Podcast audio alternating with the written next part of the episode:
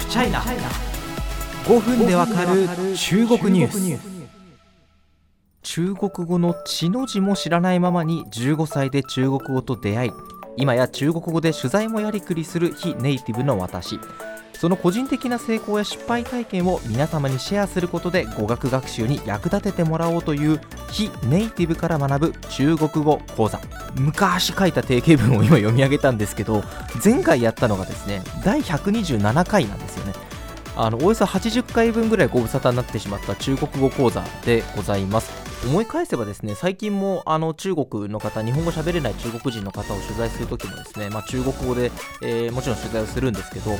なんかね話してるときは結構いけてるじゃん私みたいなあのちょっと自己陶酔みたいなね愚かにも思ってしまったんですけれどもあの録音を聞き返すとねやっぱり下手になってるというか本当情けない限りです。あのということなので自分自身ですね中国語のあの勉強に再エンジン転換みたいなことをしなきゃいけないということで次回を込めてやろうと思います。え今回ご紹介するのはですね私あの実は留学中にブログを書いてたんですけれどももう閉じちゃったんですけどね。その時にあのやったこう語学勉強方法比較メモみたいなものがあって3つ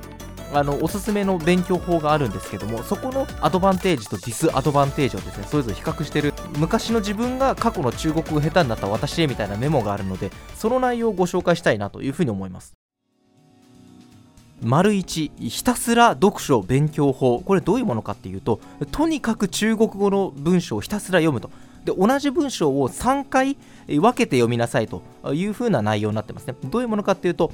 これちょっとねもともと中国語のベースとなる力がある程度ある方に推奨してるんですけど1回目はとにかく読む。わからない漢字とか、まあ、わからない単語とかも語彙とかも、まあ、漢字の中身から類推したり文章の中文脈からこうこんな意味じゃないかなって推測しながらとにかく読み切る。2回目辞書とかを使ってそのわからなかった部分の意味を確認。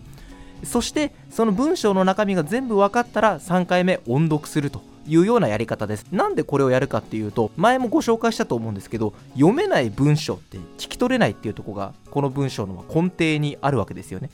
あの中国の人と話しててほにゃほにゃほにゃほにゃってわかんないってなってんのにニーハオはわかるじゃないですか。それは何でかっていうとニーハオって言葉がもう頭の中に染みついているし理解できてるからですよね。そういう頭で自然に理解できる中国語の範囲を増やしていきましょうっていうのがこの勉強方法ですね。でやっぱりこれはですね読解力とか文章構成力が上がります。つまり HSK 対策ですよね。中国政府が主催している中国語レベルテスト。HSK 対策に有効。ご存知の通り HSK ってめちゃめちゃ問題に対して時間が足りないんですよ。だから猛スピードで解かないと全部終わらないっていう問題がありまして、まあ、読解力が上がる読解スピードが上がるっていうのは間違いなく HSK に役立つでしょうし何より1人でできるという点が利点ですね。良くない点としてはやっぱり退屈。あの結構これ継続するのにめちゃめちゃあの自分をですねこう奮い立たせないとモチベーション的に続かない。しかも1人でできるのはいいんだけれども1人でしかできないという手もまたバットで。その時間があったらあのネイティブの友達と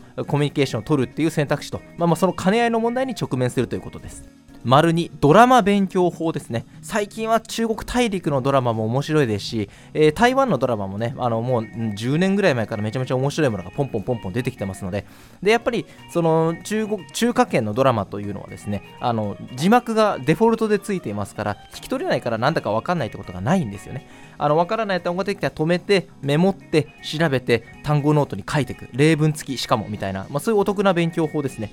で、やっぱこれはですね、あの何がいいかっていうと、友達との話題作りに最適ですよね。あの中国のお友達と話すときに、最近流行りのあれ見てるよみたいなことでですね、あの会話が非常にスムーズに進みますし、実践的、そして何より流行っている中国語の表現を学べるっていうのが素晴らしいですね。やっぱ辞書に載ってる例文っていうのは、あの今の若い人使わない言い回しだったりしますから、その点最近のドラマで若い人が喋ってる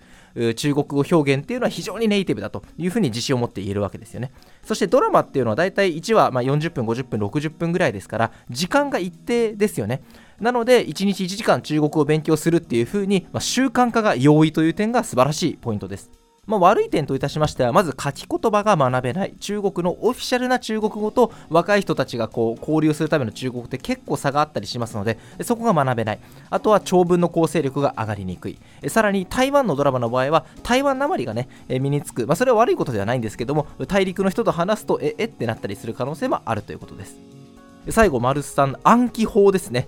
これ中国語のですね一文を暗記するんですね。ネイティブな言い回し。それって本当に必要なの？みたいな。ファムジャーまあみたいな。なんかもうそれだけは絶対やめてくれよ。勘弁勘弁みたいな、まあ、そういうなんか日常で多分使うであろう語句を丸ごと暗記しちゃうっていう方法があるんですね。これやっぱりそのネイティブの表現を覚えることになるので非常に即効性が高いし、まあ、中国人の人との会話の中でそういう表現がさらっと出るとえこいつすごいネイティブな中国語喋るじゃんということで、まあ、あの中国語に対する評価も上がるということになるわけですよね、まあ、ただやっぱりその悪い点としては継続するのがえとにかく辛い。そして今まで紹介した前の2つの勉強法と違ってあの終わりが見えないわけですよね毎回。この文章を読み終わるこのドラマを1話やるっていうものと違って終わりが見えないという辛さがあるというところで、まあ、それぞれ一長一短な感じになっているのかなと思います、まあ、まとめとしてはですねあの一番はやっぱりネイティブの人と継続してコミュニケーションを取るということなんですけどじゃあネイティブの人とあのずっと話していれば誰もが中国語達人になれるかっていうと僕はそうではないと思うんですね。実際に中国に暮らしている人でも半年1年でものすごく上手くなる人がいれば、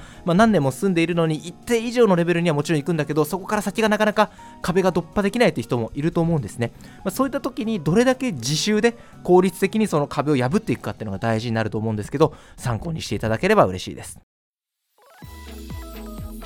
えっとですね、最近いろいろ、あの、ポッドキャストで、あの、プライバシプライベートなことをですね、いろいろお話しした部分もあるんですけど、実はですね、あの、マシュマロ経由で本当にたくさんの応援のコメントをいただきました。ありがとうございます。あの、うちいくつかはすでに前の回とかでご紹介させていただいたんですけども、ちょっとあの、あの本当にこの上なく光栄なことにですね全部ちょっと紹介しきれないほどの量をいただきました。あのこの場を借りてですね改めて、えー、感謝申し上げます。ありがとうございます。あのちょっと放送内ではですねちょっと紹介しきれないんですけれどもあの私はでも全部読んでますし正直言って全部保存しましたし、えー、読み返してますしこれからもあの中国報道でですね非常に、えー、精神的につまずくこと多々あると思うんですけど全部読み返してですねなんというかこうして応援してくださる人がいるんだなってことをしっかり胸に刻んで、えー、感謝と謙虚な気持ちを持って、え前に進んでいきたいと思ってます。あの本当に改めて、えお礼申し上げます。ありがとうございます。これからもご指導くださいますと幸いです。